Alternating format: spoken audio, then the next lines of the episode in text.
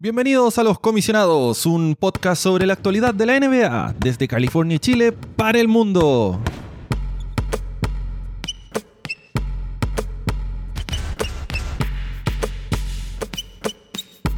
Los Comisionados.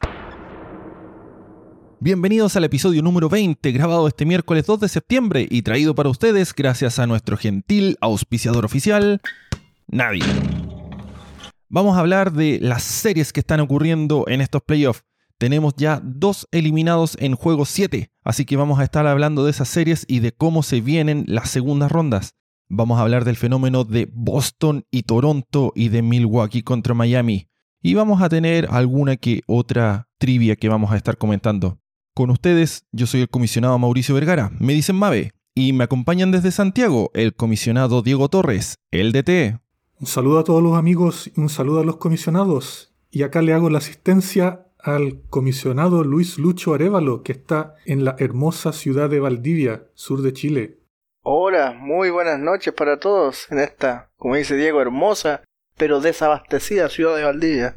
¿Qué está pasando en Valdivia, amigo Lucho?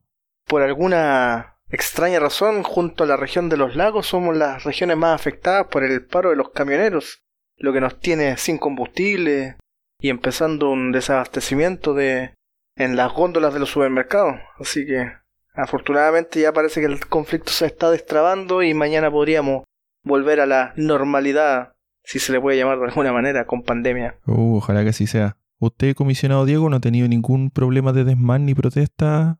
Ningún problema y estoy completamente desabastecido. Así que mi casa es como un paro de camionero eterno.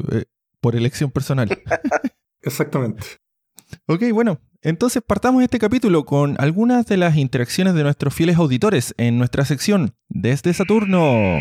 Sí, acá no es una interacción y más bien un mea culpa, porque en el episodio anterior yo mencioné, cuando estábamos comentando el fallecimiento del actor Chadwick Boseman, famoso por su papel en, en las películas Marvel, el Black Panther, eh, mencioné que había sido protagonista de la película Jackie Robinson. Bueno, en realidad él sí protagonizó a Jackie Robinson, pero la película se llama 42.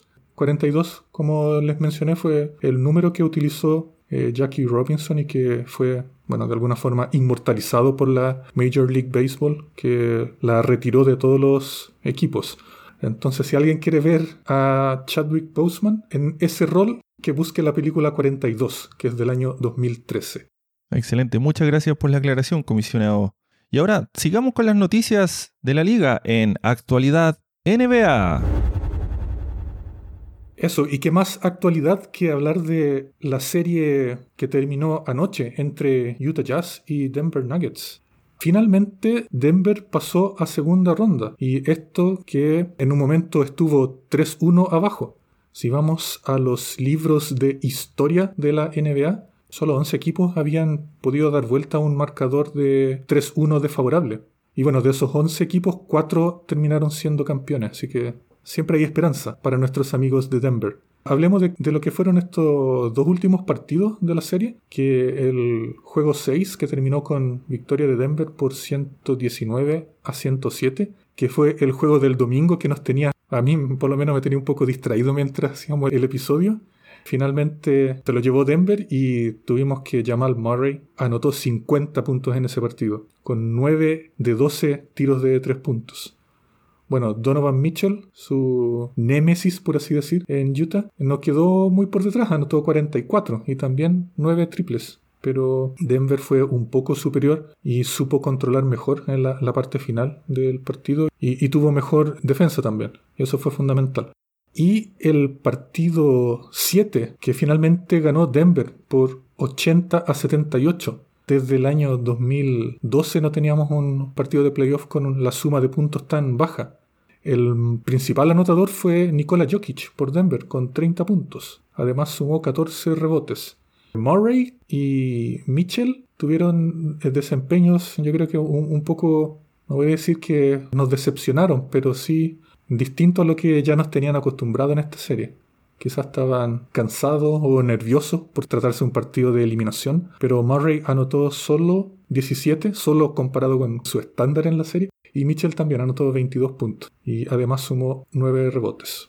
Yo creo que ambos jugadores se veían súper, súper cansados al final del partido. De hecho, bueno, yo creo que vamos a hablar un poquito más de eso, pero la jugada final, cuando Donovan Mitchell sufre el, robo de balón en la última jugada, él se notó que estaba ya sin pierna.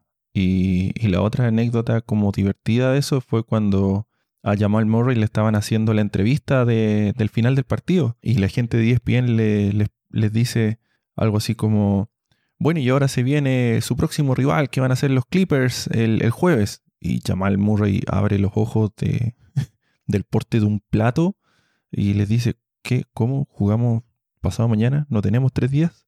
Y fue como... Seguramente quería descansar un poco. Claro, y, lo dijo entre jadeando y lo dijo así con cara de decepción de, oh, estoy, no sé si logre llegar, así que creo que, creo que eso podría también afectar en el futuro. No nos olvidemos que Murray viene desde una lesión, que el otro día hablábamos que pareciera no haber estado nunca lesionado. Pero sin duda que estas cosas pueden pasarle la cuenta desde el punto de vista físico. Esperemos que no, que sea un gran espectáculo contra los Clippers. Claro, de, todas formas, esta serie yo creo que fue tremenda, no, no decepcionó, si bien el marcador fue bastante mezquino en el último partido, pero el juego en sí no dejó de ser emocionante. Yo creo que en estos casos, cuando un partido 7 y está parejo, aunque se equivoquen en todas las posesiones, igual es emocionante. Bueno, a mí por lo menos no, me decepcionó y yo creo que tal como mencioné en uno de los primeros episodios, pasaría Denver en siete partidos. Así que voy bien en cuanto a, predicciones sobre Denver. ¿Cómo, ¿Cómo va la liga de pitonizos, comisionado? Yo creo que dejé de llevar la cuenta porque ya estaba demasiado adelante. Entonces... cuando, te refieres a adelante, ¿significa como más desaciertos? Claro, cercano a 100%. No voy a decir si es 100% de aciertos o de errores, pero cercano a 100, que eso es lo importante. Muy bien, muy bien. De hecho, estoy haciendo mi, mi nueva cuenta Twitter de predicciones de futurología. Entonces ahí voy a ir dejando todo lo que yo sé que va a ocurrir en algún momento u otro. ¿Va a predecir terremotos también? Eh, de todo. Muy bien. Eh, paros de camioneros, terremotos, pandemias, todo. Excelente. Eh, ya, pero regresando a esta serie, tenemos alguna, algunos datos interesantes. Por ejemplo, el dúo Jamal Murray y Donovan Mitchell se convirtió en la pareja de rivales más anotadores en una ronda de la historia de los playoffs. Entre ambos sumaron 475 puntos. Dejaron en segundo lugar al dúo Havlicek y Jerry West en las finales del año 69 Lakers Celtics, que anotaron 463 puntos. Entonces esto fue absolutamente sin precedentes la forma como anotaron, como asumieron su rol de alpha dog en cada equipo. Y yo creo que estamos bien servidos en cuanto a, a base para hartos años más. Yo creo que eh, entre estos dos muchachos, eh, Luka Doncic Trey Young, vamos a tener mucha entretención para el futuro. Se ve bueno ese futuro, se ve muy bueno. Una, una pregunta que tengo yo aquí. ¿Ustedes creen que este tipo de anotación se hubiese dado en un ambiente que no hubiese sido la burbuja? Yo pienso que no, porque mm, fueron varios partidos seguidos que Donovan Mitchell anotó 50, 40, 57, 42 y en una ronda habitual de playoffs yo creo que sería complicado que se diera por el sistema de alternar partidos. Y, eso hace que se pierda un poco un ritmo anotador. En cambio acá como no tenían que viajar y era el mismo ambiente todas las noches, yo pienso que eso ayudó a que fueran tan consistentes en sus anotaciones. ¿Esto podrá marcar eh, algún precedente para el futuro? Que en una liga, en una serie de playoffs, en, de manera normal, por decirlo de alguna manera, pudiese la liga pensar en algún partido, por ejemplo las finales, jugarlas en una cancha neutra? ¿Será una buena idea? ¿Será algo que podrán analizar? Parece interesante desde el punto de vista del juego, como lo que destaca Diego de, de ese ritmo que pueden agarrar dos equipos sin tener el viaje, estando concentrados en un mismo lugar. Podría, digo yo, ser una idea interesante. Obviamente los hinchas de cada equipo reclamarían porque no tendrían su localía, no estarían en su estadio. Yo creo que un poco desincentivaría el cómo uno llega hasta, hasta esa posición, porque en el fondo de la temporada regular uno siempre está tratando de buscar la mejor posición para tener más partidos de local. Entonces, un poco desincentivaría todo este, este trabajo de toda la, temporada regular para llegar a eso, o sea, perderían esa ventaja. Ahora, claro, creo que hay hartas ventajas por el lado de la logística, del tema de los jugadores con los viajes, de, no tener que estar moviéndose tanto, aviones y todo eso, pero bueno, lo, veo difícil en realidad. Veo difícil que esa idea se vuelva a dar a menos que estemos en un escenario como este de una pandemia o alguna cosa que sea mucho más allá del, de lo que es el básquetbol. Lo bueno es que estamos viendo que esto sí funciona. Entonces, si esta situación se alarga o se vuelve a repetir, ya tienen el blueprint, como se dice, para que se repita la fórmula y tengan el, éxito que estamos viendo ahora. Ya sigamos hablando de Donovan Mitchell, que aunque perdió, el precio de sus acciones, por así decir, subió mucho eh, después de este playoff. Hasta el año pasado lo veíamos como un jugador que fallaba mucho, tomaba malas decisiones y uno dudaba si sería capaz de liderar su equipo durante toda una serie de playoffs. Pero bueno, e, esta serie de playoffs nos demostró que sí es capaz de, hacer todo eso y más. Y cerró su serie con excelentes números, sobre 35 puntos por partido, a eso le, agregamos 5 rebotes y 5 asistencias, que claro, no, no son su fuerte, pero igual estuvieron ahí. Más de 50% de tiros de campo, más de 50% de triples y más de 90% de tiros libres. En realidad casi 95%. Esos son excelentes números por donde se lo mire.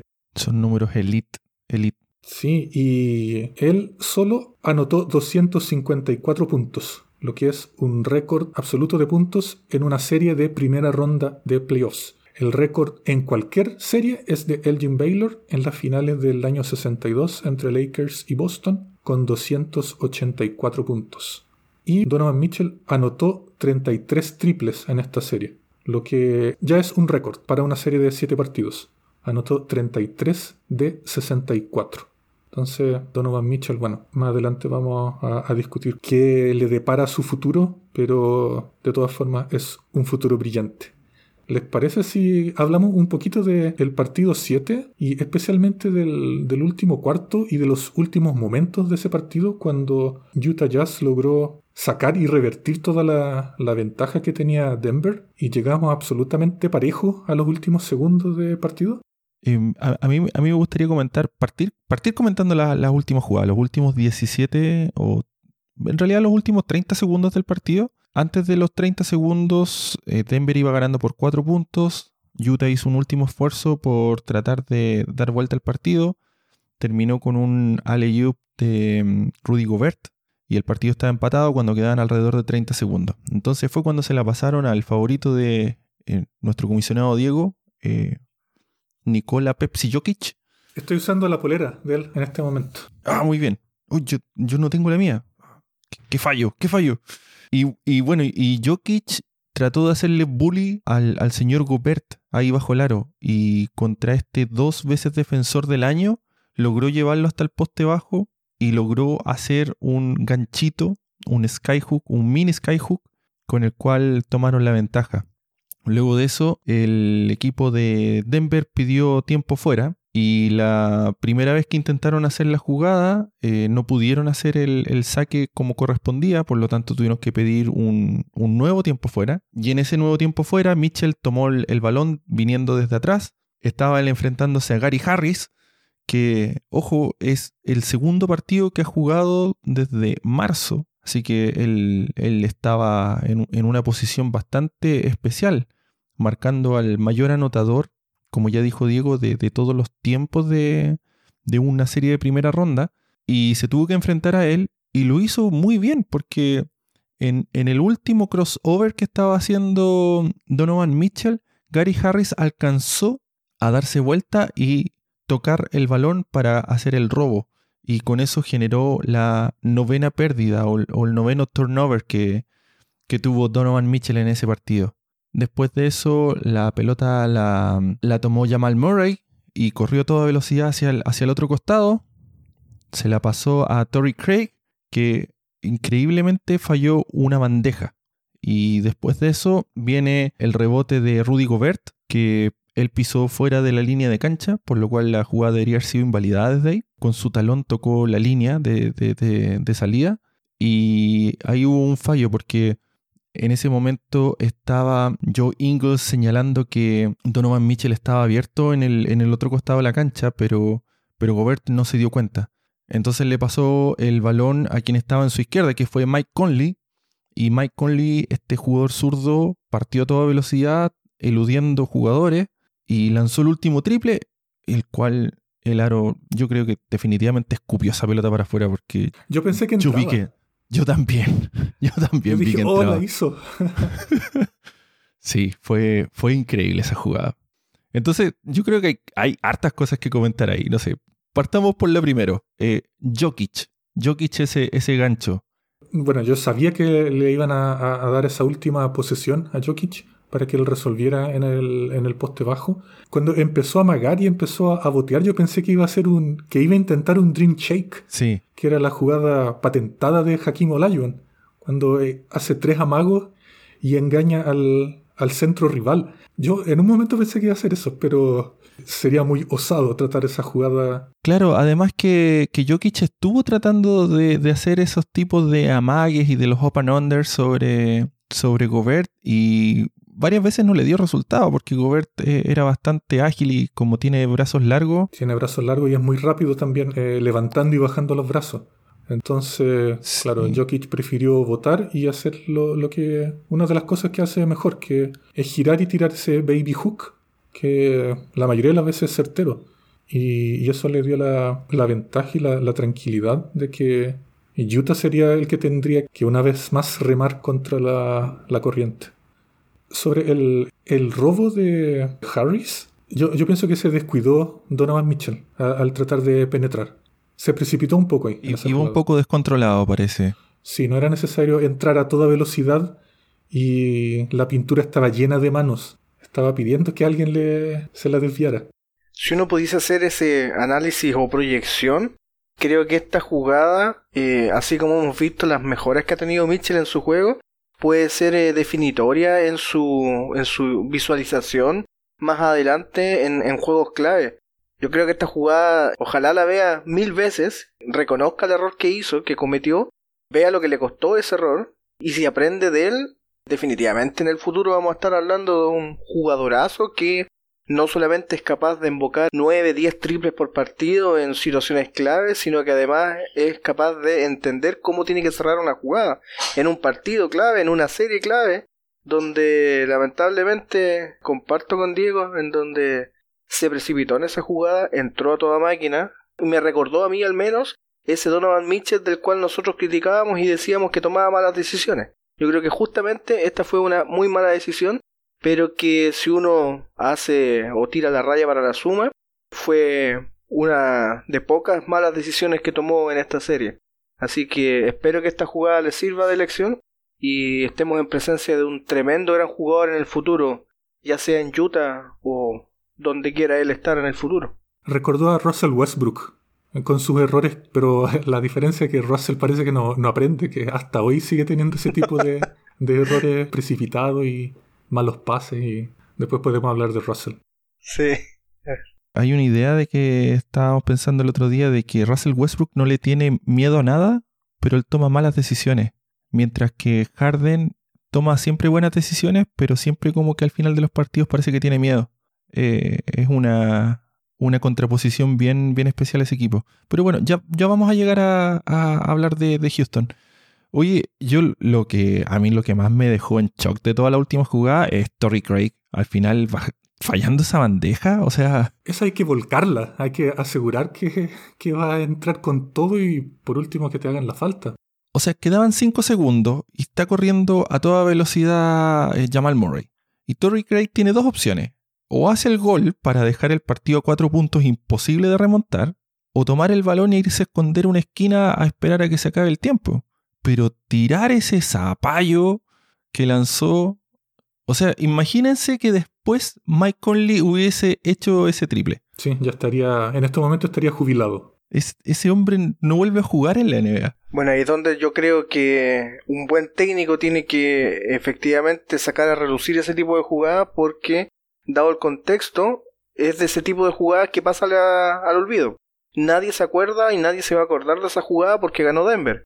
Pero evidentemente es el técnico de, Denver el que tiene que restregarle esa jugada y decirle por favor nunca más hagas lo que hiciste porque efectivamente Conley eh, mete el triple y sería todo. Y esa jugada pasaría del olvido a ser la jugada más comentada de, del último partido de la serie, porque fue horrible lo que hizo Tori Craig. Pero bueno, aparentemente él no es el indicado para estar cerrando ese tipo de jugadas. Sí, ahí debió haber estado Bol Bol y Bol Bol sí la, la machaca y va con todo para el slam dunk. Bol Bol todavía Bol todavía no habría cruzado la mitad de la cancha. No mal de Bol Bol.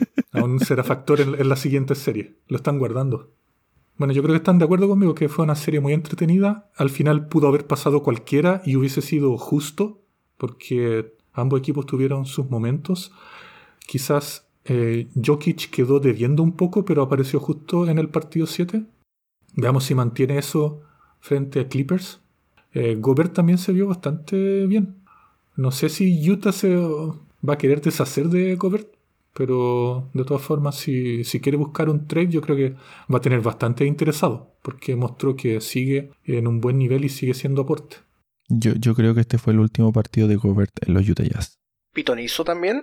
No, pero tengo la impresión de que después del problema que tuvieron con, con el COVID, la relación que estuvo teniendo con, con Donovan Mitchell, y bueno, y, en realidad el estilo de juego que tiene Utah, creo que Utah va a tratar de hacer un, pequeño remesón. Yo espero que a Donovan Mitchell le vayan a ofrecer un max contract en el próximo año. Eh, el, próximo año es el, último año de su, de su contrato en su escala de rookie.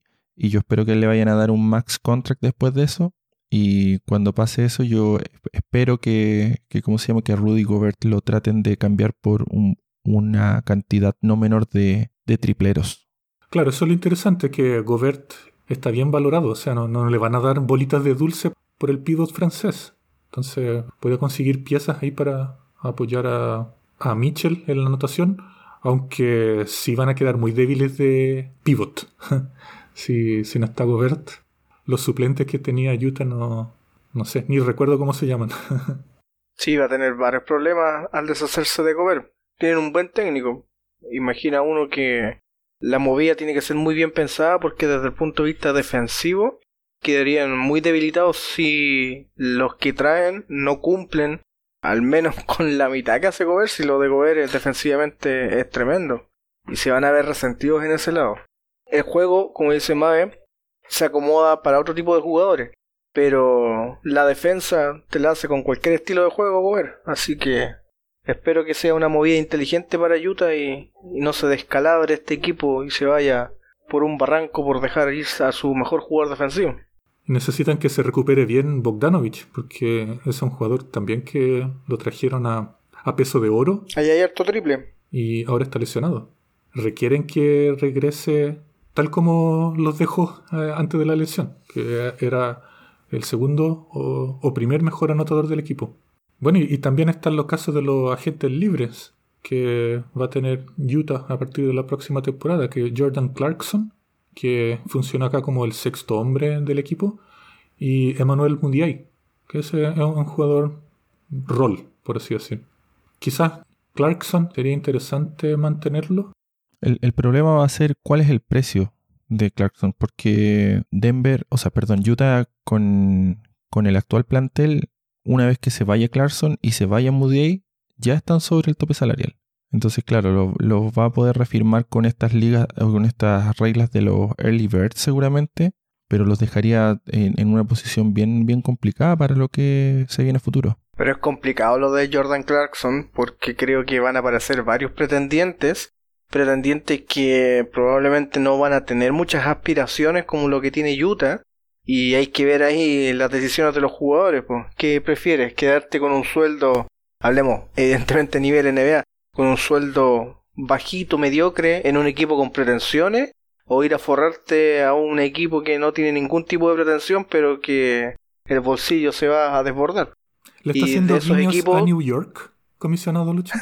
Mientras Yo creo que, que sí, o si son esos equipos que le van a ofrecer... Eh, 20, 25 millones por temporada en un contrato que no se van a poder sacar nunca más y el tipo va a ir a rendir allá, pero no van a llegar ni siquiera a playoff. Charlotte Hornets se soba las manos. Otro más. Sí, hay varios, hay varios. Yo creo que pretendientes por un tipo como Jordan Clarkson, si el tipo es bueno, es buenísimo. Así que va a ser complicado para Utah poder retenerlo, creo yo.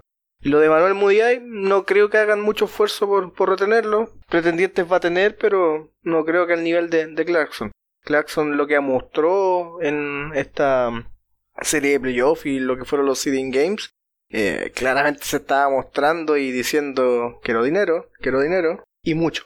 Bueno, y para cerrar el, el tema de Utah y Denver, hablamos mucho de Utah, pero hablemos de Denver. Y la pregunta que no calla, ¿cuántos partidos le roban a Clippers? Cuatro. le roban la serie. no, no, yo creo que aquí, hasta aquí llega Denver. Creo que a lo más dos partidos le va a robar a los Clippers. Eh, debiese ser una serie relativamente tranquila de, para Los Ángeles. Y sí, evidentemente aprendieron las lecciones o sacaron las lecciones que tenían que tomar de su primera serie, que creo que se les complicó más de la cuenta. Debiese ser una serie relativamente tranquila para la gente de Clippers. Así que el cansancio les va a pasar la cuenta, las lesiones que venían, como decíamos, de Jamal Murray, que ahora se le va a notar, creo yo, pero puede que parta con todo Denver aprovechando el vuelo y el primero sea el que se lo roben a los Clippers, pero de ahí para adelante creo que va a ir en descenso el rendimiento del equipo. ¿Y usted comisionado Mave? Yo, yo creo que la serie va a ser larga creo que los Clippers deberían sacar ventaja debido al cansancio que va a tener Denver, especialmente mientras más se alargue la serie. Y también creo que mm, el destino de, esa serie depende mucho más de, cómo estén los jugadores de los Clippers que cómo estén los jugadores de Denver. Si Patrick Beverly mm, sigue lesionado y no vuelve a su mejor nivel, o si Paul George vuelve a tener otra de esas lagunas como las que tuvo en la primera ronda, yo creo que los Clippers se van a, se van a matar solo. Eh, pero si el resto del equipo sube su escalón que todos esperan y, y Kawhi sigue manteniendo ese super nivel que mostró en la primera ronda, yo creo que los Clippers deberían pasar. Correcto. ¿Pero están considerando el factor Bol Bol? Por supuesto, desde la banca puede apoyar todo lo que quiera. puede aplaudir y puede, puede apoyar a sus compañeros. Creo que él tiene el brazo más largo para poder pasar las botellas de agua. Pasemos ahora a una de las semifinales del Este, que ya se está jugando y de hecho ya lleva dos partidos, que es la de Boston y Toronto. El actual campeón lamentablemente no le ha ido nada bien en esta serie. Como ya habíamos comentado en el capítulo anterior, en el primer partido habían sido superados en absolutamente todos los frentes por Boston y en este segundo partido realizó bastantes ajustes, fue un partido bastante parejo pero lamentablemente para ellos, Boston nuevamente se lleva el juego, dejando la serie ya 2 a 0 para los Celtics. Si estuviésemos en una situación de normalidad, estaríamos hablando que Boston le fue a robar a casa los dos primeros juegos.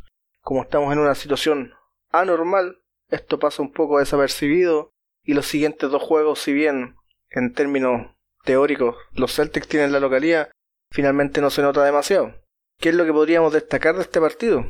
Uno de los jugadores que en lo personal siempre he destacado del punto de vista defensivo, que es Marcus Smart, que por la lesión de Gordon Hayward está siendo titular en el equipo, tuvo un espectacular rendimiento desde la línea de triples, con 6 anotaciones de 11 intentos. Por otro lado, Jason Tatum logró anotar 34 puntos, 8 rebotes y 6 asistencias. Lo que está haciendo Jason Tatum es completamente de otro mundo. Es algo que muchos no se estaban esperando a este jugador y efectivamente lo que muchos deseaban está tomando las riendas de este equipo y lo está llevando a la victoria. Por otro lado, me pasó, voy a comentar una infidencia, este partido lo vi yo después eh, en diferido, pero llegué a ver los últimos tres minutos en directo del partido. Pongo el partido muy ajustado al marcador, agarra la pelota Kemba y emboca un triplazo. Oh, dije yo que tremendo Kemba, qué excelente partido. Después vi su ficha y era el primer triple que anotaba después de ocho intentos. Pero bueno, vi el que importaba y que fue tremendamente importante para definir ese partido. A, Kemba en ese partido se lo comieron. Se lo comieron. Entre Lauri y Van Vliet no lo dejaron hacer nada. Durante todo el partido, Kemba intentaba, chocaba, tiraba zapallos al aire, no podía hacer nada, no podía hacer nada. Y solamente en, la última, en los últimos minutos logró tener ese triple clutch pero realmente el partido de Kemba fue para el olvido. Que es lo que importa finalmente, pues ese, ese último minuto, bueno, fue como los últimos dos minutos de triplazo que se mandó, pero si no, después vio el partido y estuvo bastante taponeado en su juego. El, como les decía yo también en capítulos anteriores, con la ausencia de Gordon Hayward, lo que está haciendo Kemba es asumir mucho más tiros, tiene mucho más el balón, termina mucho más jugada y eso ha hecho que sus números hayan aumentado. Por lo tanto, se está convirtiendo en una pieza importante dentro del juego de los Celtics y es un jugador que piensa mucho en el equipo. No tiene como función principal terminar en la jugada. Siempre busca al mejor posicionado. Y eso evidentemente lo está viendo Nick Nurse y en este juego le entregó una marca de alguna manera especial. Se preocupó mucho más por eh, Kemba. Finalmente los números lo dicen. No fue un buen partido para Kemba. Por el lado de Toronto, Fleet tuvo una buen, un buen partido con 19 puntos, 5 rebotes y 7 asistencias. Lowry 16 puntos, 5 puntos, 5 rebotes, perdón, y 7 asistencias. Y Siakam 17 puntos, 8 rebotes, 6 asistencias. Si uno lo piensa en un partido normal, esta planilla de estos tres jugadores suena bastante interesante. Pero estamos hablando de una serie de playoffs contra un equipo complicado como lo es Boston, no estamos en presencia de la figura que uno esperaría para, para este equipo de Toronto, que recordemos es el actual campeón, si bien se le fue su principal figura en temporada regular y en lo que fue el inicio de esta nueva temporada o retome de temporada, estos seeding games, deberíamos haber esperado mucho más de Pascal Siakam, que es el llamado a tomar el liderazgo de este equipo, así como lo es Jason Tatum en los Celtics. Tatum responde en cuanto a los puntos, asistencias, rebotes, pero Siakam se ha visto un poco frenado. Es un tema de él que no le está dando como para asumir ese liderazgo o estamos en presencia de que el coach de los Celtics visualizó a Siakam como una de las piezas claves y desde el punto defensivo ha hecho un excelente trabajo que ha hecho que los números que vemos de Siakam no han sido los esperados. Así que es un interesante tema ese porque ya la serie va 2-0 a favor de los Celtics. No aparecen los que están llamados a aparecer, que son estos tres jugadores que tienen números interesantes pero que no son suficientes para vencer a los Celtics y que si no mejoran, esto prontamente se les puede escapar de las manos. Yo creo que hasta el momento es una serie abierta, más allá del 2 a 0.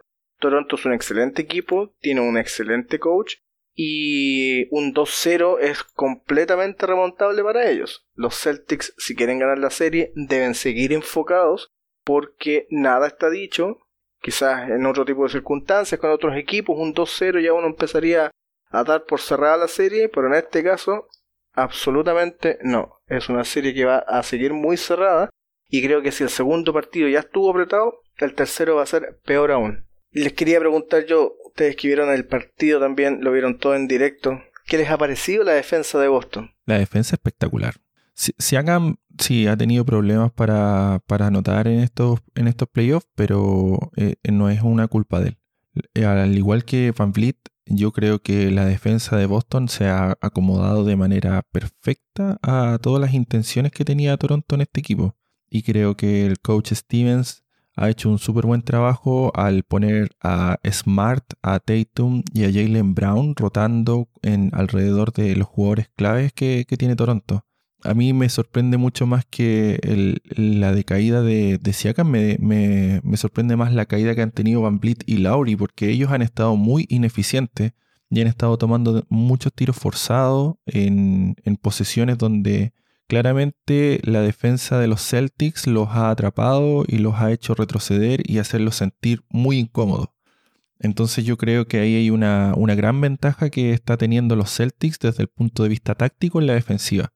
Y es una lástima por parte de Toronto porque claramente ahora se empieza a extrañar a esta superestrella de, de Kawhi que les venía a resolver todos estos problemas en, en los playoffs del año anterior, donde él podía con su tiro de media distancia y con, su, y, con todos sus dribles podía llegar fácilmente hasta posiciones que aunque eran incómodas, eh, eran lo suficientemente efectivas para él. Entonces esos 25 o 30 puntos de promedio que, les traía de, de punto, eh, creo que en, una serie como esta es donde más, más lo sienten. Así que bien por Boston por, por su defensa. Y en la parte ofensiva, lo que está haciendo Tatum parece que no está en los libros de muchos, no han tenido las herramientas necesarias para poder frenarlo. Está promediando sobre 30 puntos en la serie. Hablábamos en capítulos anteriores cuál era el techo de este jugador. Si efectivamente había llegado ya a su techo como una estrella de la NBA o podía convertirse definitivamente en una superestrella. ¿Qué opina comisariado Diego? ¿Podrá Jason Tatum convertirse en una superestrella? ¿Ya lo es? Eh, sí, ya es estrella y va, claramente va a mejorar. Todavía está muy joven, está a años de su, de su peak. Vamos a ver, yo creo que números ahí un poco similares como LeBron, pero con la diferencia que Tatum tira mejores tiros libres. Pero su defensa es muy buena, su ofensiva también es muy buena. Él, él sabe cuándo tomar el tiro y sabe cuándo hacer el pase. Yo creo que esa es toda la, diferencia que hasta el momento que, ha tenido esta serie. Tatum ha podido anotar a voluntad y en contrapartida Siakam ha estado muy limitado. Pero sabemos que Toronto tuvo una situación similar en las finales de conferencia del año pasado, que partieron 2-0 frente a Milwaukee, perdiendo 2-0 y luego ganaron cuatro partidos seguidos. Claro, ahí estaba Kawhi anotando 35 puntos por partido. Y ahora uno esperaría que Siakam asumiera ese rol anotador. Yo, yo creo que Tatum es una superestrella. Y a mí me gusta mucho el salto que ha tenido en eficiencia en, esta burbuja. Claro, se lo podemos atribuir un poco también al tema de no público, de que eh, varios jugadores dicen que, al, no tener distracciones y al tener estos fondos negros, eh, los jugadores se han vuelto más eficientes. Y, claro, eso puede tener en cierta, cierta ayuda. Pero yo también destaco el, gran salto que ha dado Tatum en el, en el lado defensivo. Tatum, cuando recién llegó a la, liga, era un jugador que estaba bastante perdido en, la defensa. Él tenía súper buenas intenciones, pero él hacía demasiadas apuestas por tratar de ir a robar balones o tratar de cortar cosas. Pero él ahora se está convirtiendo en un, jugador súper completo. Me, de hecho, me recuerda bastante su forma de defender en cómo él ocupa su posicionamiento o cómo él se agacha para ir a buscar el, balón, me recuerda mucho a los primeros años de Scottie Pippen en, los Chicago Bulls, como él empezaba a marcar al, rival. Y esa, esa, versatilidad que está teniendo, yo creo que lo puede convertir fácilmente en, un, en una super, super mega estrella de, de, la liga. Y más aún tomando en cuenta que él es un jugador tan joven. Entonces, eh, su cielo todavía está muy alto. Recordemos que él, al igual que Donovan Mitchell, está en su tercer año de contrato de rookie. Por lo tanto, ya iniciada esta nueva temporada, podemos estar en presencia de las conversaciones y negociaciones. No sé qué tanto van a negociar, pero el max contract debiese venirse también pronto para Jason Tatum. No veo otro escenario para él. Oye, yo quería, quería comentar un poco sobre Marcus Smart, en especial en, en el tercer cuarto de este partido porque hubo un momento en que Toronto parecía que estaba tomando las riendas del asunto, tenía una ventaja de creo que alrededor de 12 puntos, y el coach Stevens pidió un timeout y de la nada, algo, algo que yo en realidad nunca le había visto a, Marcus Smart en, una serie de playoffs, pero él se puso como una máscara de Stephen Curry y invocó, creo que fueron cuatro triples consecutivos y de posiciones bien, bien comprometidas, con una buena marca y Marcus Smart estaba muy, muy certero. Entonces, yo encuentro que ese, ese giro que le dio Smart a ese partido creo que fue clave en, el triunfo de este partido, porque eh, en ese momento parecía que Toronto estaba empezando a retomar las cosas, parecía que Van Vliet con Lauri estaban por fin empezando a encajar. A, Nunovi también estaba teniendo un, partido, en, ese, en ese punto del partido estaba empezando a tener como un, un repunte. Pero vino Marcus Smart tomó esos cuatro triples y cambiaron totalmente el destino de lo que seguía el partido. Así que súper bien lo que, lo que hizo ahí el, el, guardia de, Boston. Sí, es un, es un líder, es un líder del equipo. Eh, lo ha ido demostrando durante sus años en el equipo. Se nota su postura de, líder dentro de la cancha. Eh, siempre está animando a sus compañeros en los momentos complicados. Él los arrea para que sigan adelante y, puedan dar vuelta a situaciones complicadas. Desde el punto de vista anímico es sumamente importante la presencia de Marcus Smart en el equipo, tanto cuando está dentro de la cancha como también cuando está fuera. Cuando está fuera también es bastante motivador de palabras y gestos. Y lo que dices tú de, de, estas rachas que de repente Marcus Smart tiene, lo que hablábamos hace un rato de lo que Westbrook podría tener versus lo que tenía Harden. Creo que Marcus es de esos jugadores que no le tiene miedo a nada. Y claro, el problema es que a veces no está enrachado, no es Stephen Curry, y falla un triple, y falla el segundo, y va a ir por el tercero y el cuarto, aunque lo falle todo. No va a, ceder en eso y, él se tiene confianza y lamentablemente eso a veces le cuesta caro al equipo. Y ahí es donde el coach... Un tirador no tiene memoria, dicen los entrenadores. sí parece, sí. No tiene memoria. Pero claro, cuando se enchufa pasan estas cosas y es una máquina. El problema es cuando no anda enchufado, ahí insiste, insiste en, en tirar desde afuera. Oye Lucho, y ahora que Boston ya tiene seis, seis partidos ganados consecutivos, eh, ¿Tú crees que es momento en que saquemos la Ewing Theory sobre Gordon Hayward?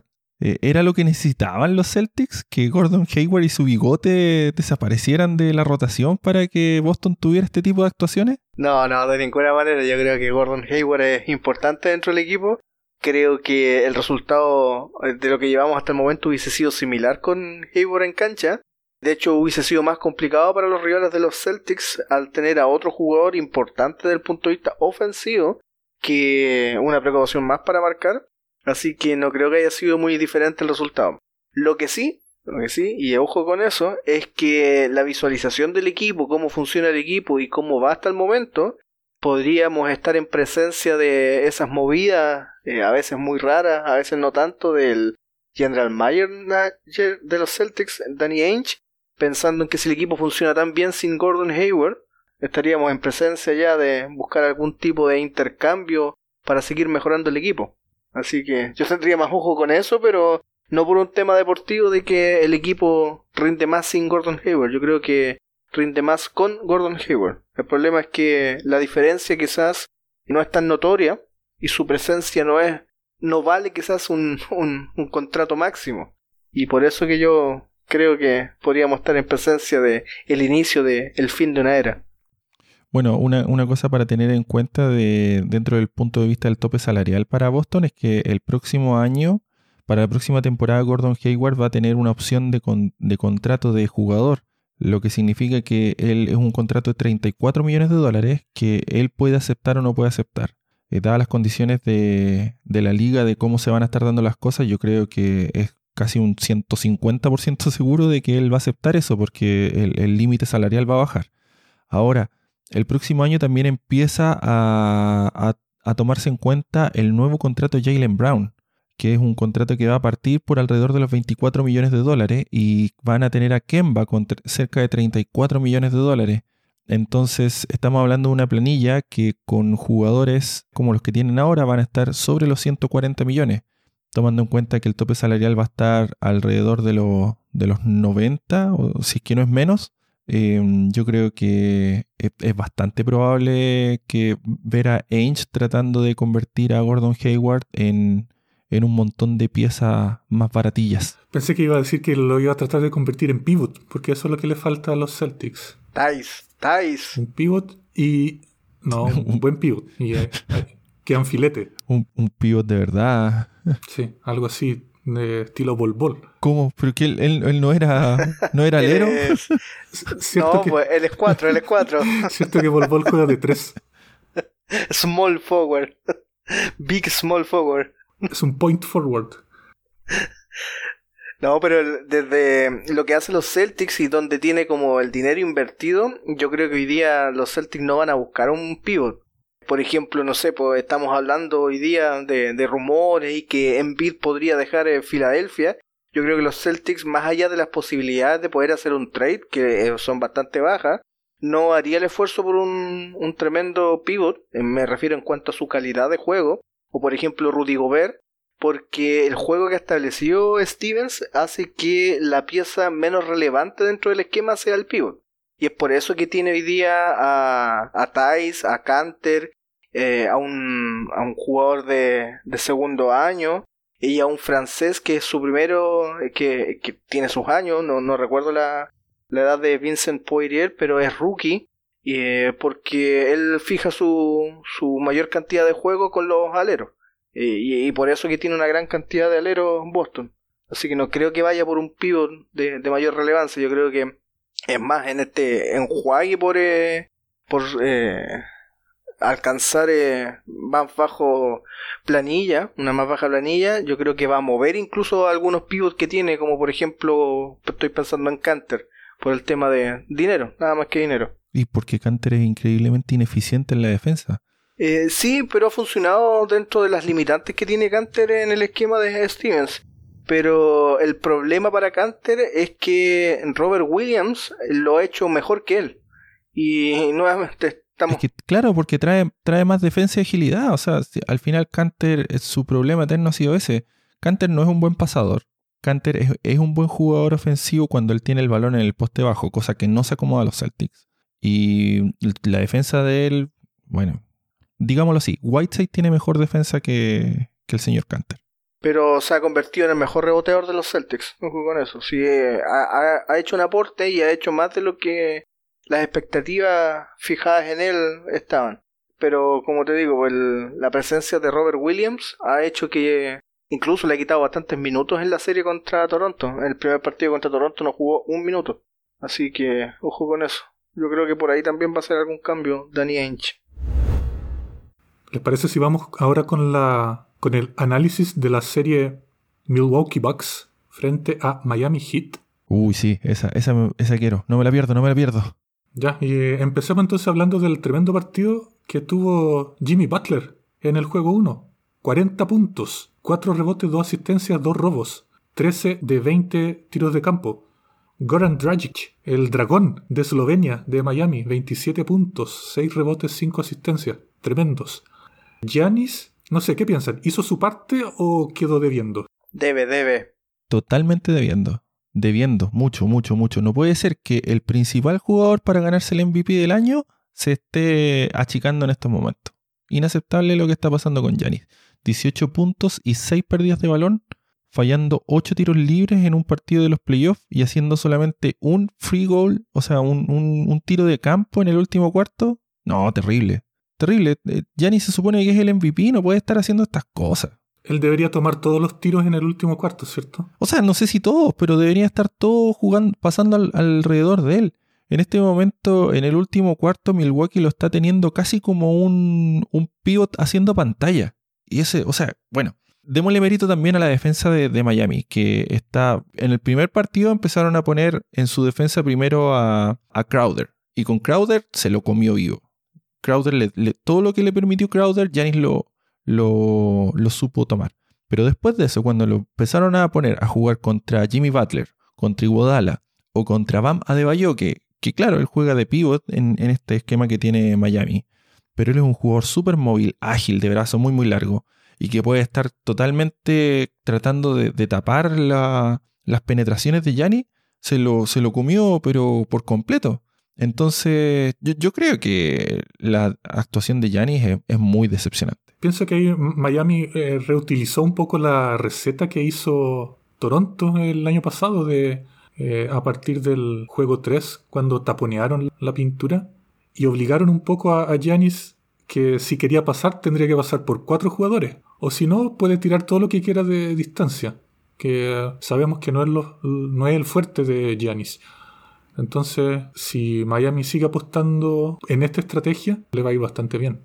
Sí, además que, bueno, yo creo que, que Miami es un equipo bien completito, bien redondo. Eh, la verdad es que yo personalmente a, había minimizado un poco los aportes que tienen Tyler Hero o... Duncan Robinson. Duncan Robinson. Sí, lo, lo mencioné en el último episodio. Sí, que estos niños hacen triple y no, no tienen miedo de, de, tirar.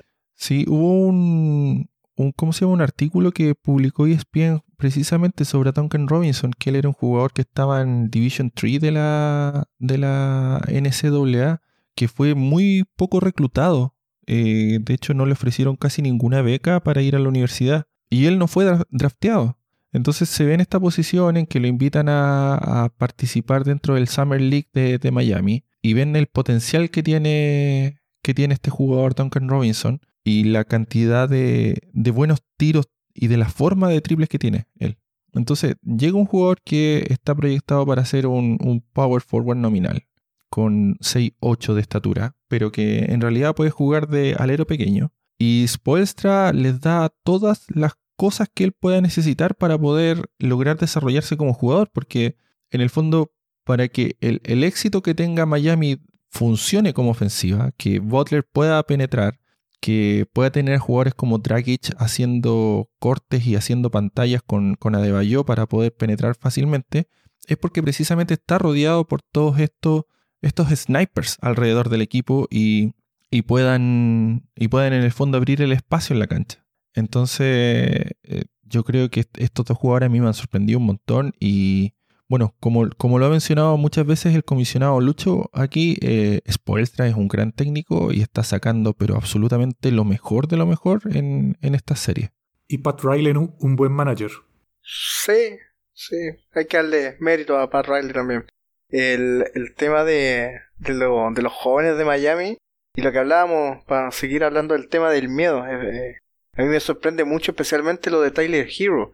Porque claro, Duncan Robinson, con todo lo que se ha hablado, pero hoy día y hace bastante rato ya, él es titular en el equipo. Entonces la confianza que tiene un tipo que ya está asegurado de alguna manera como un titular del equipo es diferente al rookie que viene desde la banca y en situaciones complejas le pasan el valor a, Tyler Hero y no tiene absolutamente ningún problema en despacharse un triple.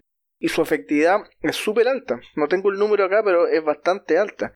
Entonces, eso como lo habíamos conversado en el análisis que hacíamos de cada uno de los equipos, de la proyección o la forma con que Milwaukee enfrenta su defensa, de dejar lanzar mucho de tres, le está pasando la cuenta le está pasando la cuenta porque finalmente se está enfrentando un equipo que tiene dos rifleros con mucha efectividad y le mandan triplazos a cada rato.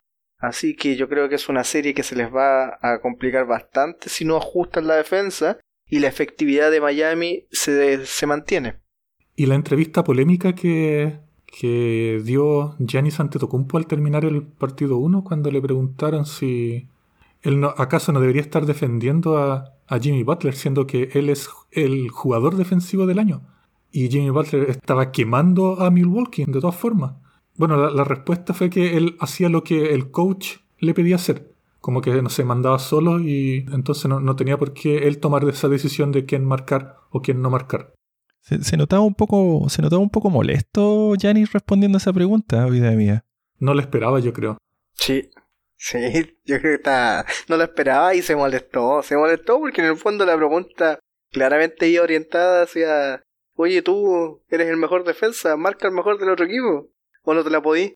Y yo creo que le entró una ardor a Yanis por esa pregunta porque evidentemente que no le gustan a los jugadores que, que les toquen la oreja, pues le tocaron la oreja ahí a Yanis. Y sigue sin marcar a Butler. Y Butler sigue jugando bastante bien.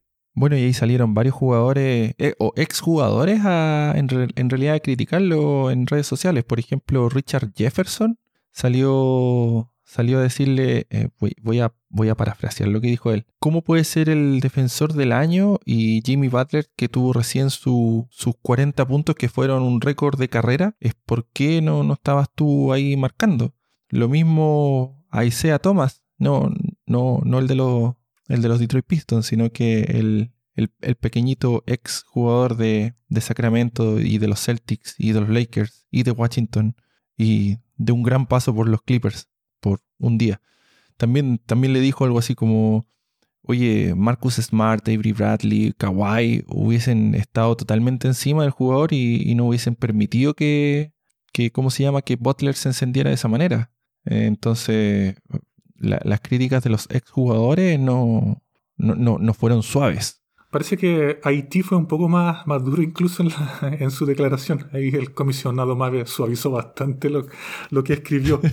Pero era como si al demonio lo que dice el coach lo voy a marcar yo y le voy a mostrar quién Claro, claro. Y sí, ahí, ahí, suavizamos un poco algo para mantener este programa apto para todo público. Pero, pero sí, fue, fue bastante duro el, el pequeñito Tomás. Sí, lo divertido es que justamente Jimmy Butler, la otra parte involucrada en esto, eh, él no está de acuerdo en las críticas. Él eh, mencionó que ese, eso es lo que ha hecho Giannis y lo que ha hecho muy bien durante todo el año. Entonces, eh, ser el, ayudante eh, secundario, por así decir.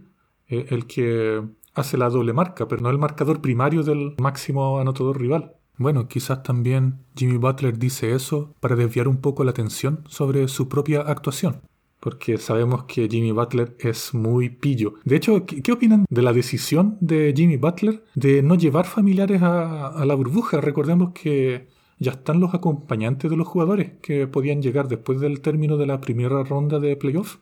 Jimmy Butler no llevó a nadie y dijo que para él esto es un viaje de negocios.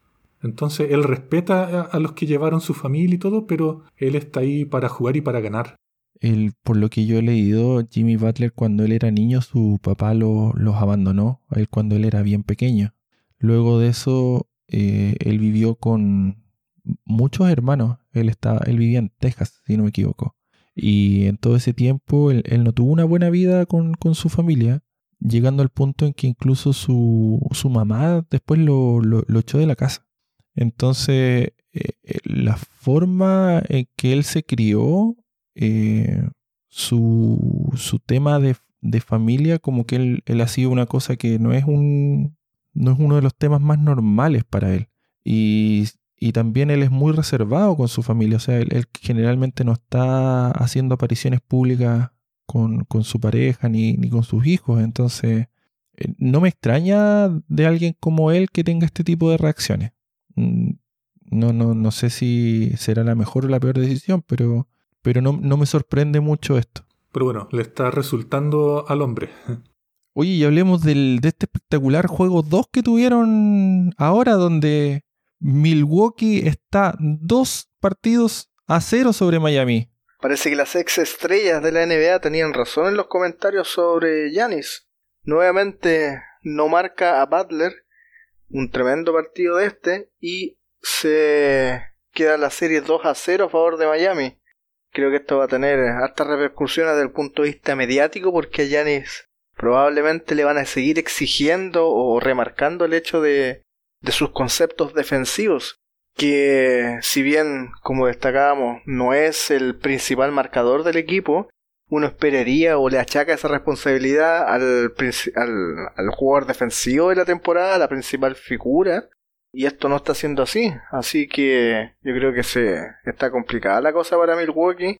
Algunos ajustes van a tener que hacer porque evidentemente si no los hacen, Miami va a seguir eh, estableciendo una superioridad sobre este equipo. Pero acá no, le saquemos los méritos a, Miami, que ha sabido explotar bien las debilidades de Milwaukee, eh, cosas que también la, hemos venido comentando eh, a través de los episodios, de que Milwaukee es feliz dándole el triple al rival, porque saben que no van a, no, van a entrar a la pintura. Pero si el rival tiene un buen aprovechamiento de triple, los va a matar. Y, por ejemplo, hoy yo creo que lo que le dio el partido a Miami fue, fue los triples. Y vemos que los números 17 de 45. Y tenemos a cinco jugadores que anotaron más de tres triples. Y Dragic y Crowder anotaron cuatro triples. Entonces, el, mérito también de Miami de aprovechar eso y, usarlo a su favor. Otra cosa es que en este segundo partido es que Miami prácticamente estuvo todo el, rato al frente, salvo unas pequeñas posiciones al final donde Milwaukee trató de hacer una carga y, tuvo ahí un robo bien, bien torpe que, en el fondo un pase que dio Jimmy Butler cruzado hacia, hacia el área y que, y que robó, que robó Brook López. este partido los Miami estuvieron siempre arriba. Nunca, nunca miraron hacia atrás. Y hoy día la, producción estuvo un poco más, más equitativa, por así decirla, en el equipo de Miami. Ya, ya no fue un gran partido de Jimmy Butler en cuanto a anotación, pero todos sus titulares anotaron al menos 13 puntos. Y los jugadores que venían desde la banca, eh, los dos principales que son Olinik y Tyler Hero, aportaron con 11 y 17 puntos. Dragic de nuevo tuvo un partido de 23 puntos y, fueron todos eh, muy eficientes en lo que estaban haciendo. Entonces, eh, yo creo que, Miami, aquí el, coach Spolstra está en un punto superior sobre, sobre todo lo que es el juego de los Bucks. Y los Bucks, que lamentablemente necesitan tanto de Yanis, Yanis no aparece. Claro, podemos decir que él tuvo 29 puntos en este partido y a lo mejor tiró un poco mejor de, de los tiros libres, que con lanzó 9 de 13 en este partido. Pero aún así, él, él no está marcando una diferencia lo suficientemente grande como para poder echarse este equipo al hombro. Middleton, por otra parte, todavía no aparece ese jugador que tanto esperamos.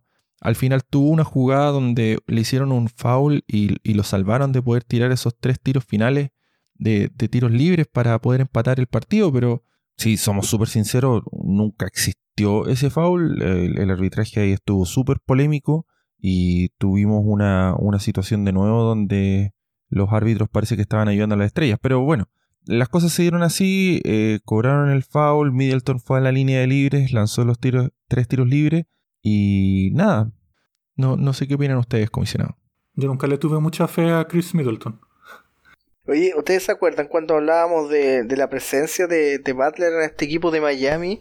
Y si su calidad de figura o super figura o una suerte de adorno central que le gusta toda la atención iba a llegar en la misma parada a este equipo de, del Hit donde todo tendría que girar en torno a él o eh, se iba a adecuar a lo que el coach Spolstra propone y de alguna manera ser parte de un equipo, ser una pieza importante, la más importante del equipo, pero ser una pieza más un engranaje más en un funcionamiento que el técnico sin mucho personal ha hecho durante todas las temporadas que ha estado. Recordemos que Spolstra lleva bastantes temporadas en el equipo. Eh, si sacamos de esta ventana de, tiempo que lleva el coach el periodo donde estuvo LeBron, que fue un periodo tremendamente exitoso, donde tuvieron tremendos jugadores, en el resto de las temporadas él con lo que ha tenido ha hecho funcionar muy bien un equipo. Y mirando precisamente la planilla del partido de hoy, me da esa impresión de que Bartlett es uno más dentro del equipo, el más importante sin duda, pero es uno más dentro de un engranaje que está funcionando muy bien. Entonces yo veo aquí a un equipo, un equipo. Y lo de Milwaukee veo a Yanis sin la ayuda del resto. Pero no veo ese equipo que uno podría destacar eh, como en Miami. Y sin duda que el duelo, un duelo importante que está ganando acá en esta serie, es el que le está ganando Spolstra a Baden-Holzer. Le está dando estocadas bastante clave al técnico de, de los Bucks, que si no las revierte luego, podemos estar en presencia de, la mayor sorpresa de, de esta postemporada. Bueno, y vamos con esta serie de Houston con Oklahoma City, que en el juego 6 Oklahoma City ganó por 104 a 100 a Houston, donde Chris Paul tuvo un excelente, un excelente partido con 28 puntos, con 15 en el último cuarto. Y destacamos que Russell Westbrook tuvo 7 pérdidas o turnovers al final del partido esta, esta rivalidad que estaba teniendo Chris Paul con James Harden se notó bastante en este partido. Se notaba dentro de las caras de los jugadores que estaban muy, muy intensos por tratar de demostrar qué es lo que estaba pasando o, quién podía tener una ventaja sobre el otro. Y después llegamos a este juego 7, donde ya estaba toda, todo estaba en juego. Y no solamente el juego 7 en sí, sino que todas estas subhistorias que estaban ocurriendo alrededor de los actores principales eh, eh, eran, eran bastante sabrosas. Por un lado teníamos a Westbrook, que venía de tres playoffs consecutivos siendo eliminado en primera ronda cuando jugaba por Oklahoma City. El otro es, que el, trade que se realizó entre Westbrook para llegar a Houston hizo que Chris Paul, que estaba en los Houston Rockets, se fuera a Oklahoma y él quedó con un poco de, molestia porque él, quería tomar una venganza de esta pseudo traición que tuvo, donde él sentía que prácticamente lo echaron por la puerta de atrás y que más encima luego de que llegó a Oklahoma, muchos dieron pero totalmente desestimado todas sus chances y especialmente con ese infame informe del, de ESPN, el Basketball Power Index que, que, salió a principio de la temporada, donde dijeron que ellos tenían solo 0,2% de probabilidades de llegar a los playoffs, lo cual Chris Paul se lo tomó súper personal y lo estuvo sacando en cara en, varios, en varias conferencias de prensa más adelante. Bueno, otro subtema, otro subplot que estaba ocurriendo era este de James Harden con Mike D'Antoni, que estaban jugándose la vida por, por, ver cómo representaban su experimento de Small Ball. Bueno, de paso también ahí también podría caer dentro de este saco Daryl Morey, pero él, no está en, cancha, el, general manager de los Houston Rockets.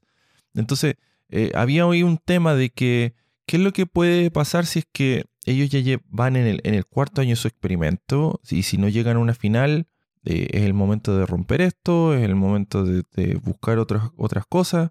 Y, si más encima le sumamos a esto que D'Antoni termina contrato esta temporada y, ya se sabe que Indiana está tratando de buscar sus servicios, esto también era, otro tema un poco, intenso para ellos. Y finalmente, bueno, teníamos a, los jugadores jóvenes de Oklahoma City que eh, estaban tratando de demostrar algo en especial gente como Chai Gilgius Alexander y Lou Dort, que llegaron de alguna manera a ser los titulares de este equipo, pero estaban siendo cuestionados por la irregularidad que habían tenido en la serie. Entonces, finalmente llegamos a este partido 7, donde los Houston Rockets ganan, ganan y clasifican a la siguiente ronda, venciendo por 104 a 102 en un, en un final que fue realmente interminable, lleno de imprecisiones, jugadas defensivas, tiempos fuera, revisiones de árbitro y no sé, un, montón de sorpresas que no sé si ustedes comisionados me lo permiten, yo, yo quiero enumerar, quiero enumerar de todas las cosas que pasaron. La, primera sorpresa es que Lugen Dort después de haber tenido una pésima actuación en el partido anterior, donde había estado lanzando uno de nueve de triples, él tuvo 30 puntos en este partido. Fue el mayor anotador de Oklahoma City. Y no solo eso, sino que además logró anotar seis triples en dos intentos. Así que ahí hablemos de una historia de superación. Dort ahí claramente estaba tratando de, demostrar su, su valía. La segunda sorpresa fueron los extraños 17 puntos de Harden en una pésima noche ofensiva que él tuvo donde al final terminó transformándose héroe en el lado defensivo, pero la verdad es que él estuvo lanzando, creo que fue uno de nueve triples y menos de 25% de cancha, entonces Harden era totalmente lo contrario a lo que nosotros estamos acostumbrados. Creo que la semi tercera sorpresa es que Chris Paul terminó con un triple doble este partido, siendo el jugador más viejo con tener un triple doble en un juego 7. Y, bueno, y, el, y el, la cuarta sorpresa que al final es, es, lo que marcó esta serie en realidad fue el, fue el final. Así que me, gustaría hacer un, pequeño resumen de cómo fue el final, que tomé algunas notas porque en realidad fue interminable. La primera jugada es cuando eh, Oklahoma no logra, no logra ningún tipo de jugada para poder tener un claro tiro y Schroeder tira una cosa sobre la hora antes de que se acabe el reloj ese tiro termina con Steven Adams eh, tirándose al suelo tratando de agarrar un rebote, pero que no lo logra. Eh, la pelota la toma Ben Gordon. Ben Gordon toma el balón y empieza a avanzar hacia la mitad de la cancha, donde Chris Paul intenta hacer sacar un foul ofensivo, pero en realidad hace un flop. Se tira al suelo. Eh, de nuevo termina Steven Adams tirado en el suelo, le roba la pelota a Gordon, empieza a avanzar la gente de Oklahoma, Chris Paul toma la pelota de nuevo y cuando está empezando a atacar hacia el aro, es Harden el que trata de sacar un foul de ataque y también hace un flop, se tira al suelo, tampoco los árbitros cobran nada de eso. Chris Paul queda en una de sus posiciones favoritas, que es más o menos cerca de, la llave, hace su jump shot eterno, que, siempre él hace, y, lo falla. Y después de eso, eh, Houston llama a un, un timeout. Ahí, bueno, el timeout diseñan una jugada, pasan, pasan hartos minutos. Después de eso trata de hacer la jugada Harden, donde intenta tirar un, pase hacia el lado, pero Chai Gilgius Alexander lo manotea y lo envía hacia afuera. a la siguiente jugada Westbrook falla una bandeja, en realidad tiró un, tiró un zapallo porque estaba tratando de, penetrar entre medio de la defensa. Y quedando menos de 25 segundos, la pelota queda en manos de posición de Oklahoma City, que está un punto abajo, el, reloj casi está sincronizado con el reloj de tiro. Mientras que en la tele está Mark Jackson y el, otro comentarista de ESPN están diciendo, este es el momento en que Chris Paul dice que está construido para esto. Y no hace falta en que, en que diga eso para que Chris Paul se vaya hacia una orilla y tire un pase horrible que Westbrook intercepta, la manotea, viene Chai Gilgius Alexander y, recupera el balón, entra en pánico. Por un lado está Schroeder gritándole tírame el balón, Chris Paul también está por otro lado gritándole, pero Chai los desconoce a ambos, así que lanza un pase cruzando toda la cancha hacia Dort el cual está en, la línea de tres, en, una posición donde había justamente encestado hace un, par de, jugadas atrás, había encestado desde ese mismo punto, quedando a más o menos tres segundos, Dort va a lanzar y, aquí ocurre lo más increíble de todo. Harden se manda su mejor jugada defensiva en, la historia que, le he visto y hace un bloqueo del estilo de Manu Ginobili y al, la pelota queda un poco como, como flotando en el aire, algo así como que si fuese un rebote. Entonces Dort la trata de lanzar, trata de ir a buscar ese rebote y cuando recupera el balón se la trata de lanzar a las piernas a Harden, mientras que Chris Paul está como loco gritando por un timeout cuando Dort agarra la pelota, pero los árbitros no lo ven. Entonces cuando Dort agarra el balón y viendo que no tiene quien pasársela y se está acabando el tiempo, él trata de tirarle un pelotazo a Harden para poder sacar el balón hacia afuera y que ellos tengan la, última posición de nuevo. Pero Harden hace un, salto increíble donde él estira sus piernas y evita pegarle al balón.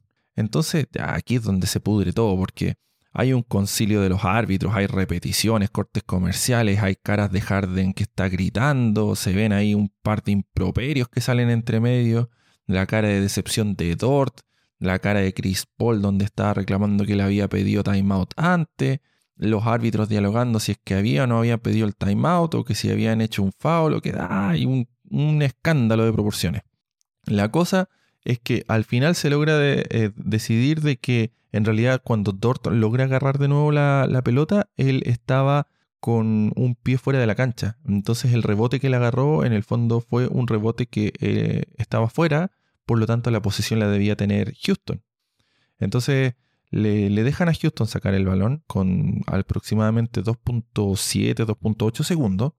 Hacen un saque lateral, se lo pasan a Harden. Harden trata de hacer así como un tiro de, fantasía, pero en realidad Oklahoma le hace el foul antes y le queda un foul todavía por dar, así que tienen que sacar de nuevo y hacen este saque lateral que agarra eh, Robert Covington. Entonces a Robert Covington le hacen un foul y eh, cuando Covington lo muestran que va a tirar, se puede ver en un primer plano la, cara de terror, pánico, espanto y por favor mamá sácame de acá antes de, poder tomar el balón y, siquiera lanzar el tiro libre.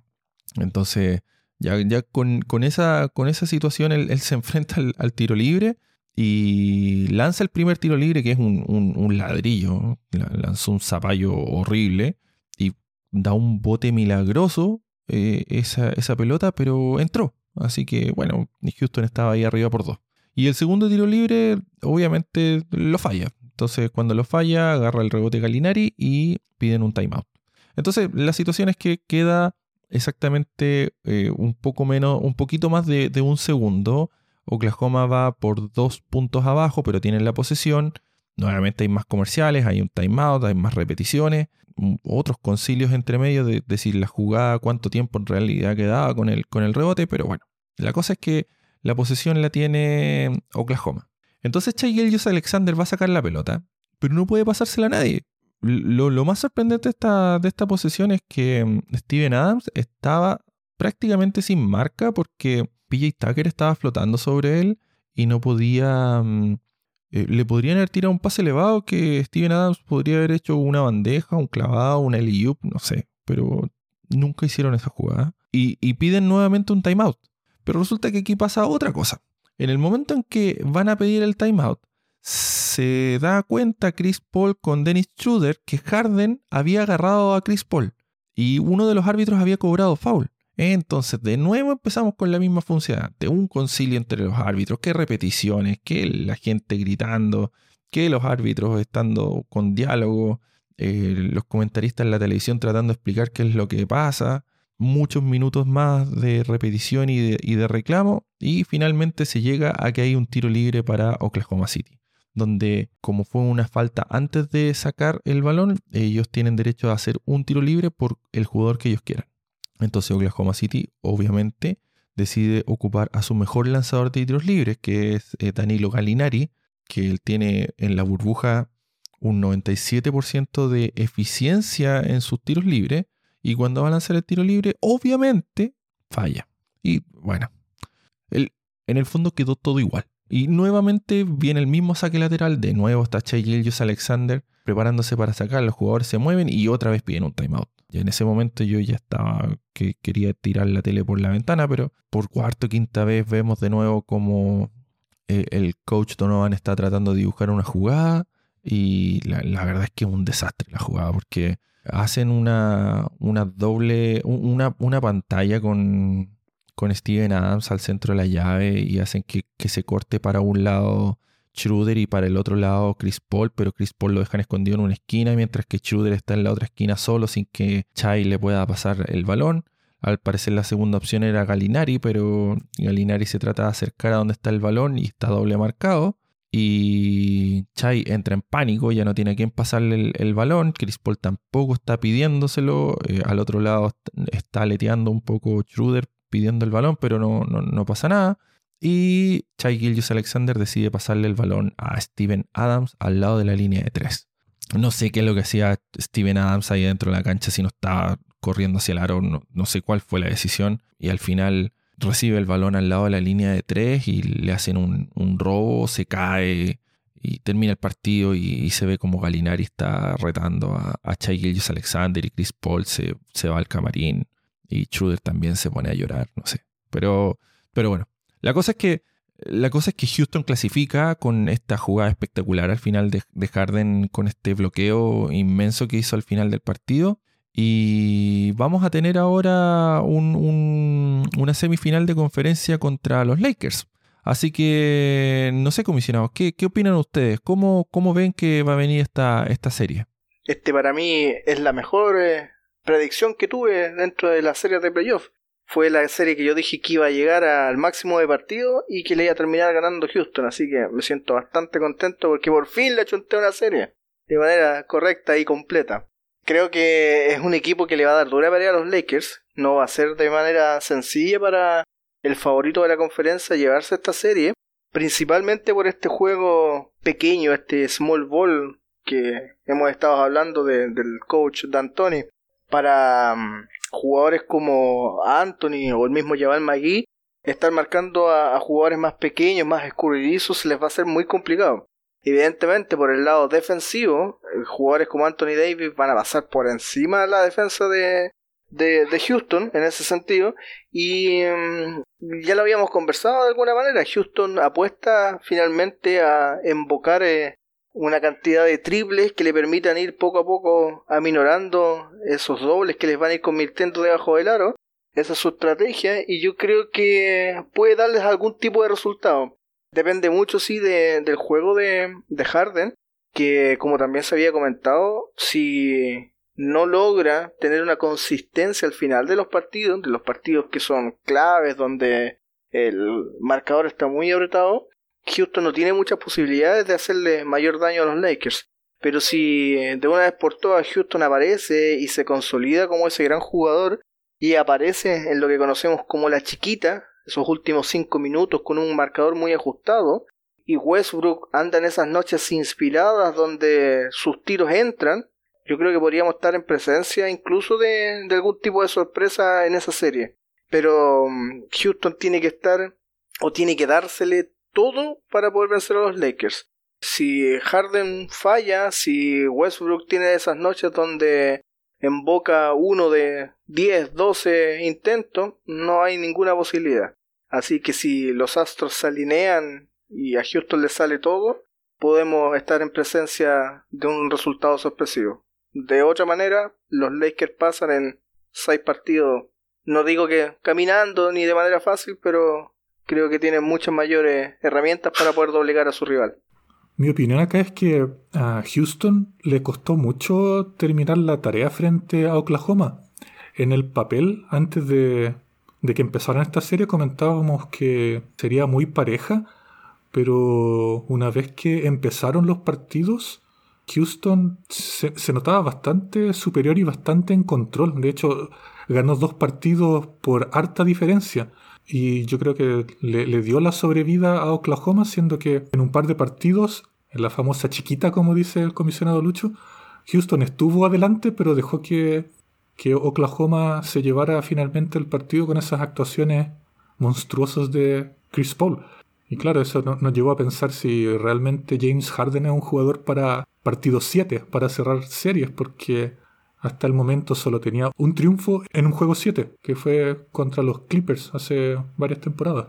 Entonces Houston ahí se complicó solo, pienso yo. Démosle también mérito a, su defensa, que si bien son todos chicos, pero eh, manotean y apuran y corren y cambian. Y eso es bastante complicado de, seguir si uno tiene un esquema más tradicional. Si vemos a jugadores como PJ Tucker que ponen el cuerpo y ponen las manos en, todos los balones, eso termina generando pérdidas, termina generando rebotes también. Eh, Houston aprendió a hacer el, el box, no, no, aprendió, pero ha perfeccionado hacer el box con los jugadores chicos que tiene y no dejaron que los sobrepasaran tanto en, en rebotes. Si vemos las estadísticas, fueron bastante parejos la, la, cantidad de rebotes, entonces uno que pensaba que Steven Adams se lo iba a tragar en rebotes, eso no fue tan así.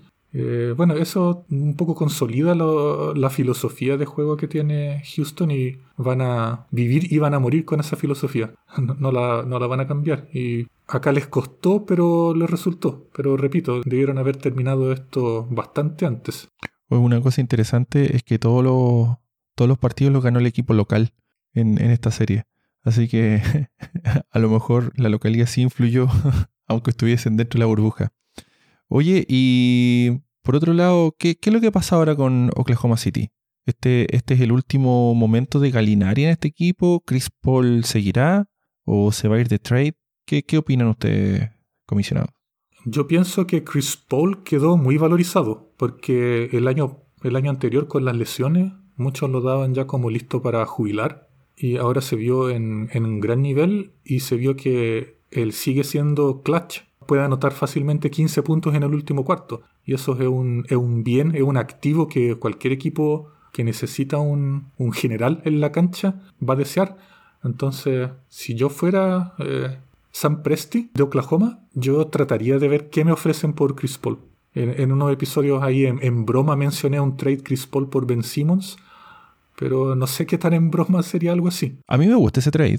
Chris Paul está bastante valorizado. Eh, yo creo que él, tiene la oportunidad de jugar uno o dos años más en, en gran nivel y algún equipo seguramente va a necesitar, o sea, tenemos varios equipos acá en, que podríamos nombrar que necesitan un jugador con esas características sean contendientes o sean equipos tanking, pero sí les, les vendría muy bien un, un, Chris Paul. Y Oklahoma tiene ahí el tema del sueldo, que es el equipo, parece que después de Portland, o no sé si está en segundo o en tercer lugar, es la plantilla más cara de la NBA. Entonces, de alguna forma van a necesitar bajar eso. No sé si con Chris Paul, con Galinari o con ambos.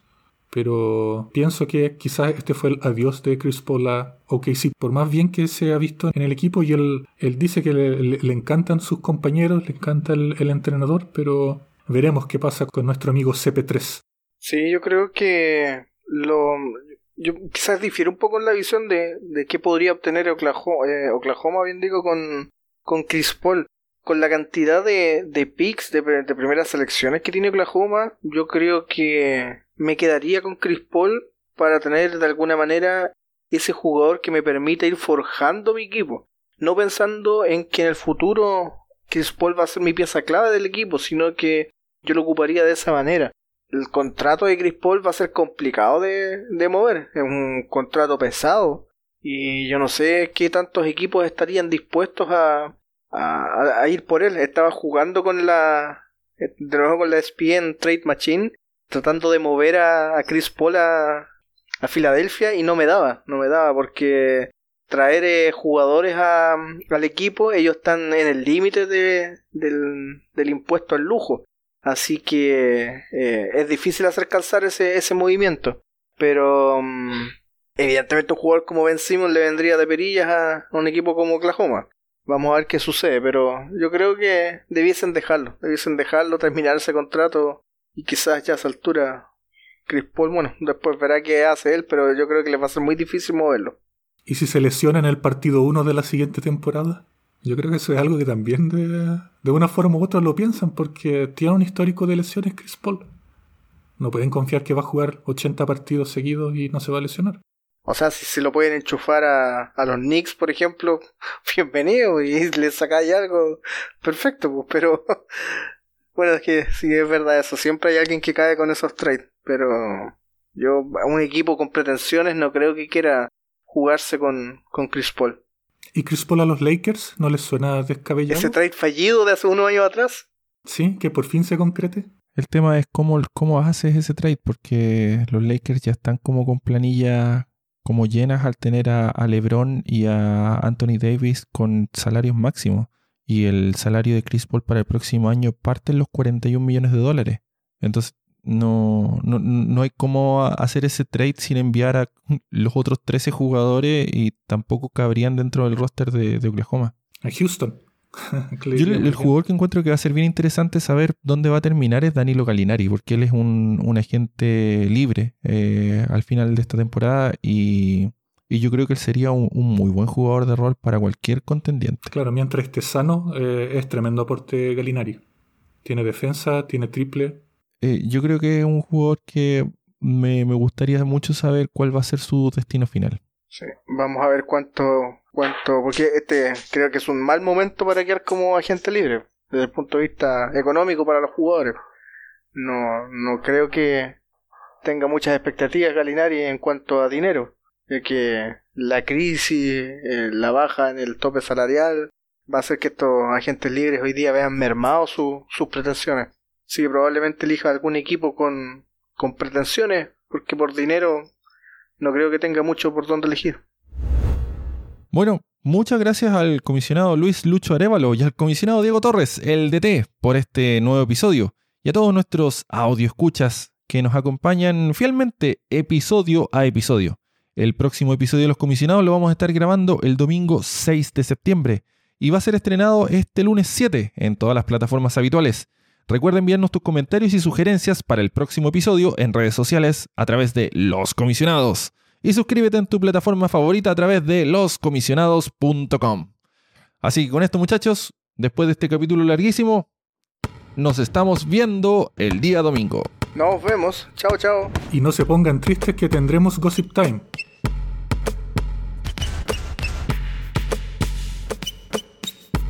Los comisionados.